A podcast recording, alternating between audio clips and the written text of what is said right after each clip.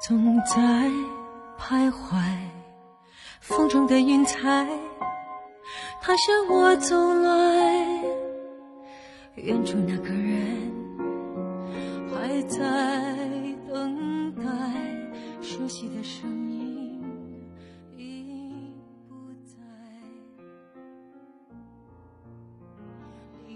欢迎大家收听我们本期的动画风向标，我是小波老傅。我是小波小天，好的，那么如果以前也是同样的在收听我们节目的话，应该会发现我们这个节目的名称啊发生了一些变化。其实这个变化主要就是为了迎合这一期的节目。为什么这么说呢？其实，在这个暑假当中，有很多的优秀国内外动漫涌现。不过，今天我们要说的呀，是一部不同于其他作品的呃作品。可以说，为什么这么说呢？因为这部作品是我们国产动画的骄傲之作。嗯，确实是。而且呢，我们把我们的这个节目名改为这个动画风向标呢，也是希望，那么在这个许多的动画作品当中呢，呃，有一部分其实呃，他们与漫画是并没有关系的，所以呢，也是希望能够拓宽一下我们这个节目的一个播出的一个范围。其实这个听众朋友也从这些废话里听出来了，我们今天要讲的动画是哪一部啊？就是咱们暑期在国内上映的非常火热的《西游记之大圣归来》。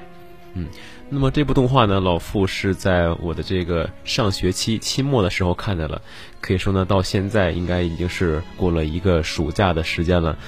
在当时看的时候，里面许多的场景啊，还有整个的画面效果，依然是在我的这个脑中可以说是挥之不去的。那么这部作品呢，呃，是根据中国的传统神话故事《西游记》进行拓展和演绎的一部 3D 的动画电影，是由高露动画、横店影视、十月动画、微影科技等联合出品的，由田晓鹏导演指导，张磊、林子杰、刘九荣和童自荣等联袂配音的。是的，这个说到这个《西游记》啊，其实我们从小到大，这个关于《西游记》题材的动画作品，其实一直没有呃离开我们的视线。比如说咱们小时候看到的，我觉得呃，其实最印象最深刻的可能就是那部《西游》叫做《西游记》的动画片，我记印象中还是在中央一台播出的。嗯，嗯确实，对，其实但是我不认为这部作品是一个、炒冷饭的作品，因为它其实是在《西西游记》的故事基础之上进行了它自己合情合理的改编，并且通过呃自己非常优秀的动画手法，把这种改编的情节呃非常清晰的呈现了出来。我觉得这样就可以了，这样就是可以算是一部比较优秀的动画作品了。嗯，确实，而且呢，我们可以说把一部经典的名著，而由它呢进行一些个拓展研发，呃那，我们从此呢可以做出一些衍生的作品来，也是我们进行这个整个动画制作的一种能力。那么在很久之前呢，有一部动画电影也是由中国制作的，当时叫做《大闹天宫》。那么这部动画呢，是在当时在国际上也是赢得了非常多的好评。那么时隔多年，我们重新能够在荧屏上再次看见有关于《西游记》题材的一部动画电影，可以说呢，也是多年以来许多观众们，也可以说是在影视界的许多人的一种期盼。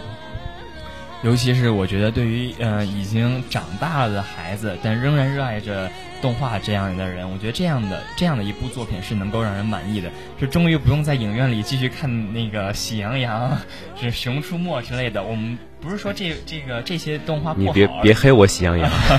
不是说这些动画不好，而是这个适合观适宜观众观看的人群年龄不同。那么我觉得，呃，比如说像我像我们这样二十二二二十二三岁的去影院里在观看《喜羊羊》，我觉得可能是如果不是有特殊的原因，我觉得是应该是不太会去的。而然而这样一部作品，我觉得正是吸引这个年龄这个年龄段观众去观看的最好的一部作品。嗯，确实，而且一直以来，可能呃，大家也是经常会提到一点嘛，就是说中国的动画一直是呃相对于低龄化的，可能我们中国的许多动画，他们的受众都偏向是像小孩子这样的一种年龄层面的。而我们也其实可以看到，在这几年的发展当中呢，我们动画也是有了十分大的一个进步。而且呢，像《西游记》这样的一个一个题材，那么其实我们单抛开这个动画本身，单这一个题材来说，就能够给我们带来许多这种在过去的回忆。而且整部这个《西游记》整部书，它所蕴含的许多的故事，也都是长期的沉淀在我们的心里了。可以说，这样一个动画就可以引发出我们对这个整部作品的一个十分美好的一个想象。是的，这个《西游记》啊，我觉得还是咱们中中华民族传统文化和呃这个我们自身童年记忆相结合的一一个产物，用它来作为一个动画作品的原型，我觉得是再好不过的。嗯，确实是这样的。啊，当然了，这部作品呢也是虽然说啊，呃，可以算是好评如潮了，但是也有着一些人对他提出了一些诟病，比如说说他这个剧情相对薄弱呀。而且在这个嗯后期的制作上，在结尾的时候，可能结尾略显仓促，使得整部动画呢显得有些瑕疵了。呃，当然我们说这个问题是不可避免的嘛。但是哦，我们这次的节目一直没有跟大家聊这个剧情啊。首先是因为这个大家对《西游记》整部书都有着一个比较多的了解，我们只想谈一谈这个动画的一个外围一些东西。我来。回到我们刚才这个话题上啊，就是说它剧情上有些欠缺，嗯，但是老夫认为呢，其实可能是这个有时候观众太过于挑了。那么，其实我在看这个《大圣归来》之前，也看了另外一部，呃，是由迪士尼出品的那个叫做《超能陆战队》，呃，这个动画呢，也可以说，嗯，评价也是相当不错的，可能在豆瓣评分也到了八分以上吧，而且呢，也是制作上应该可以说是比。大圣归来从技术水平上可能更更更胜一筹吧，但是其实我想说，它的剧情可能还不敌大圣归来了。但是大家却不提及这一点，那怎么说呢？可能在我们看来，嗯，由这个欧美他们动画，可能故事主线就是很单一，但是我们却接受了。但是在面对我们国产动画的时候，却对此有着一个更高的要求。嗯，是的，老夫说的这个现象确实我也觉得是存在的。但是针对这样的现象呢，我觉得可能有这么几点原因啊，我们就也只是随便聊聊。第一，我认为这个。嗯，超能陆战队啊，咱们平心而论，这个迪士尼的制作水准肯定现在在世界上仍然是顶尖的。我们虽然在呃《大圣归来》这部动漫上已经有了非常长足的进步，但是我认为，如果说现在就拿我们一部《大圣归来》去和迪士尼这样的老牌动画制作公司它的呃这些动画作品去相比较的话，我我认为肯定还是有一些不足的。呃，第二点，嗯，就是。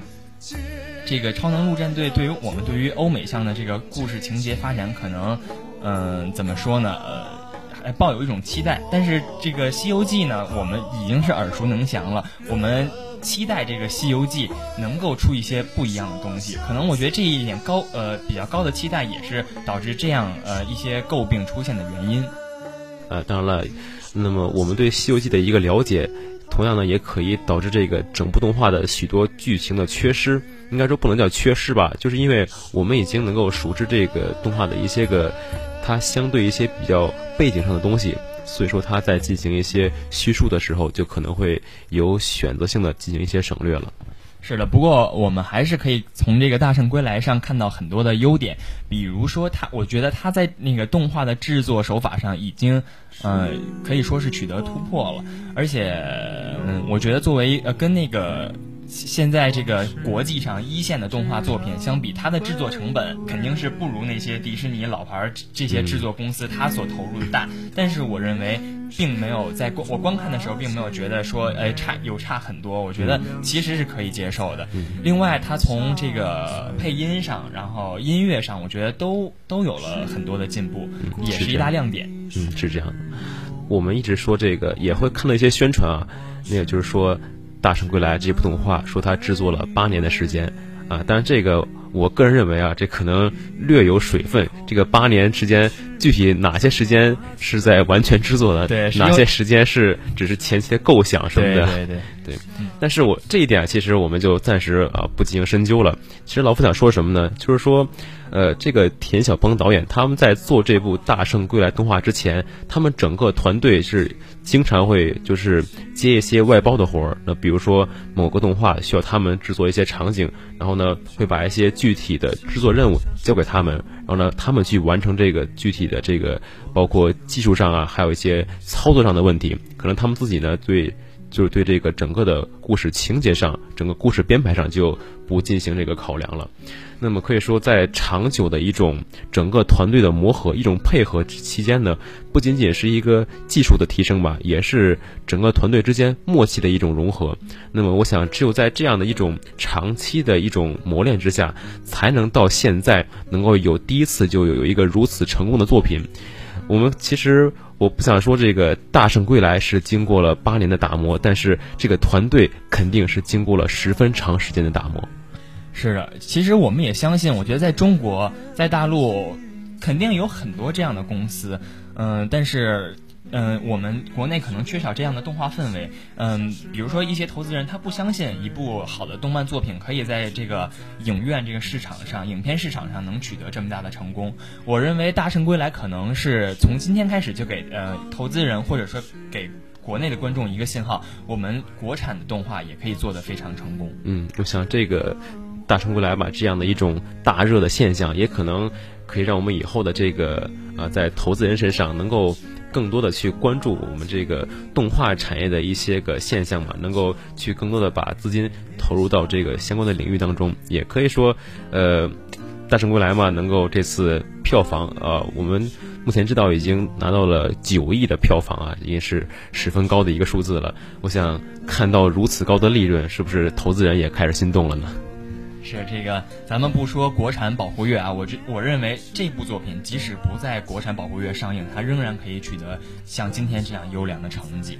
我们说了这么多这个外围的话题了啊，其实已经聊了不少了。那最后这个我们稍微啊回转一下，说一下这个。故事的一个特别梗概的一个情节上的问题，对我们相信现在我们在说一些情节，应该不会涉及剧透方面的事儿。已经这么久了。对，这个故事呢是发生在大闹天宫之后的四百多年的时间里面。那么齐天大圣呢只成为了一个传说，在一个山腰横行的长安城里面，老百姓们呢是在朝夕不保中惶惶度日的。那么孤儿江流儿，也就是我们这个故事中的小唐僧，还有行脚僧法明，也就是这个小唐僧的师傅，也可以说是，呃，算是养父一样这样的一个人。两个人呢相依为命。那么这个小少年呢，就是经常的特别神往这个大闹天宫的孙悟空。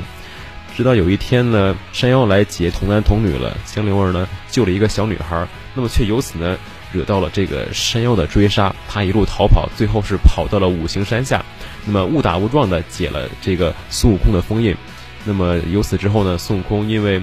在获得了自由之后，只想回到花果山，并不想说要管其他一些事情。但是呢，他却这个无奈啊，这个腕上被下了封印了，他的能力并不能够得到恢复，而且呢，又因为这个江流儿把他解封了嘛，所以说就是欠他一个人情，所以呢，就答应要。护送他回到长安城。嗯，在这个一路上呢，八戒和白龙马也因缘际化的现身，但或落魄，或魔性大发，英雄不在。妖王为抢女童，布下夜店迷局，却发现悟空法力尽失，轻而易举抓走了女童。悟空不愿再去救女童，江流儿决定自己去救。日全食之日，在悬空寺，妖王准备将童男童女投入丹炉中，江流儿却冲进了道场，最后一战就此开始。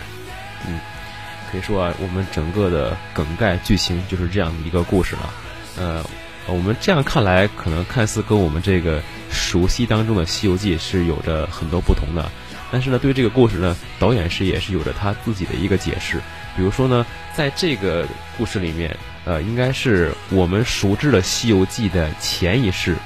也就是说，正是因为在这一世里面，这个唐僧小唐僧解救了这个解救了孙悟空。把它封印解除了，两人呢产生了这样的一种姻缘，而呢，因此呢，到了下一世的时候，这个孙悟空才能够心甘情愿的去保唐僧这个西游取经，等等于说是拍了一个《西游记》前传。哎，对，是有 黑暗骑士崛起，就是一个前传的一个意思，可以说是转世之前的这样一个故事。是的，我觉得这个在情节设置上最大的亮点，一个就呃，其中之一就是我觉得没有把孙悟空过度的神话。嗯，他不是一个嗯，这个武力高强，然后呃思想道德特别高尚的人。我觉得他在这部动画电影里，他显示出的更多的是人性的东西。嗯，确实，孙悟空本来从开始的时候就是一个特别顽劣的一个形象，而那我们在传统的《西游记》当中呢，也是可以看到后来呃逐渐的跟唐僧在一起，呃在取经路上嘛，逐渐的被感化、被教化的一种过程。而在这部动漫里面呢，是呃能力长期处于被压制的一种状态。呃，我还记得当时这个孙悟空，呃，就是说这个小唐僧要去救小女孩，然后。希望这个孙悟空跟他一起一起去要去救他，但是孙悟空说什么？说我管不了。呃，一种能力之外无能为力的一种心酸的感觉。对，我觉得在这个故事线上，然后伴随着这个可以说是孙悟空他的法力的解放，我觉得可以看成一是是一种成长。我觉得呃融入了这种呃比较呃动动画作品中比较主流的元素进去，也是这样这部动漫作品成功的原因之一。嗯，确实。除了故事啊、剧情，还有人性，我想这些东西呢，能够在我们整个的作品当中有所展现，也是导演的一种设计了。那么说到这个剧情上啊，我们这个在最后的时候可以说是呃整部动画的一个高潮的部分啊，也就是呃也是我们开始说到，也是同样为人诟病的一个一点，就是说打斗的场景实在太短。变身之后帅了一会儿，然后电影就结束了。啊，是的，我觉得可能有两个原因，一是相传啊，说这个当时这个呃动画导演不知道这个在中国动画的时长是有限制的，然后又据说后来是因此剪掉了一部分。当然，呃，是否真实咱们无从考据。我觉得第二点可能这是我个人的猜测，我认为呃为了压缩一一定的成本，我认为可能是出于这样一种考量来减少这个。这个动画场面，呃，不靠量，而靠这个质量，而靠精来取胜。我觉得这是一种正确的战略。嗯，也是吧。我们毕竟不能光从我们观众的视角来考虑这个问题嘛。毕竟对于一家制作公司、一家团队来说，完全不顾成本，这一点是不可能的事情。呃，对，也不是每一家制作公司都能像 Fate 系列那样，呃，完全靠钱来撑撑起一部动漫。人家每每集都在烧钱，是吧？我们还不能这样做了。对。嗯，当然说到这个结尾啊，我我确实，包括在我看这个动漫电影之前，我看这个微博上发的一些动图，我当时就觉得非常的燃。可以说这个大大圣变身的那一会儿，我觉得我感觉我呃全影院的人可能都是情绪都非常的激动。嗯，确实，我开始看这个画面的时候是在这个呃有其他的一个弹幕网上，就是有人做了这个 MAD，然后在这。在这个上面呢，看到了这个大圣变身的这个身形吧，确实感觉非常的震撼。是的，我认为这一幕可以成为整个中国动漫动画电影发展史上的嗯一座里程碑。嗯，是这样的。那么，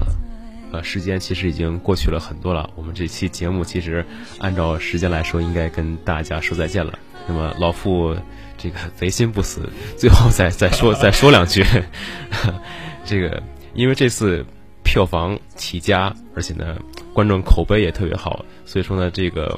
《大圣归来》呢已经打算出这个续集了，有会有第二部的作品。那么我们也可以看到啊，在这部作品里面，这个白龙露面的时间很少，而且呢，对他们这个这个八戒、悟空和这个唐僧三个人在一起的这个叙事的这个。内容说的也相对简略，那么在第二部当中呢，可能会有一个更加详细的故事来展现给我们。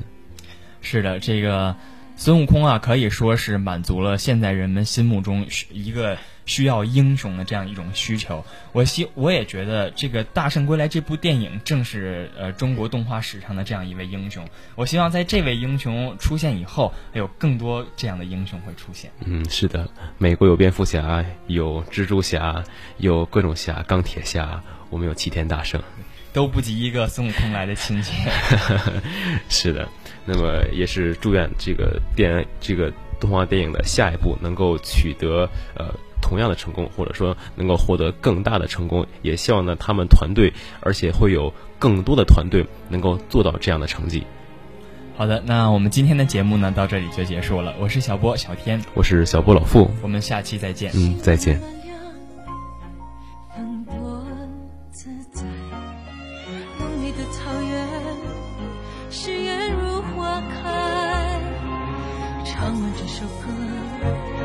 谁先醒来？说好不分开，何必未来？你说你。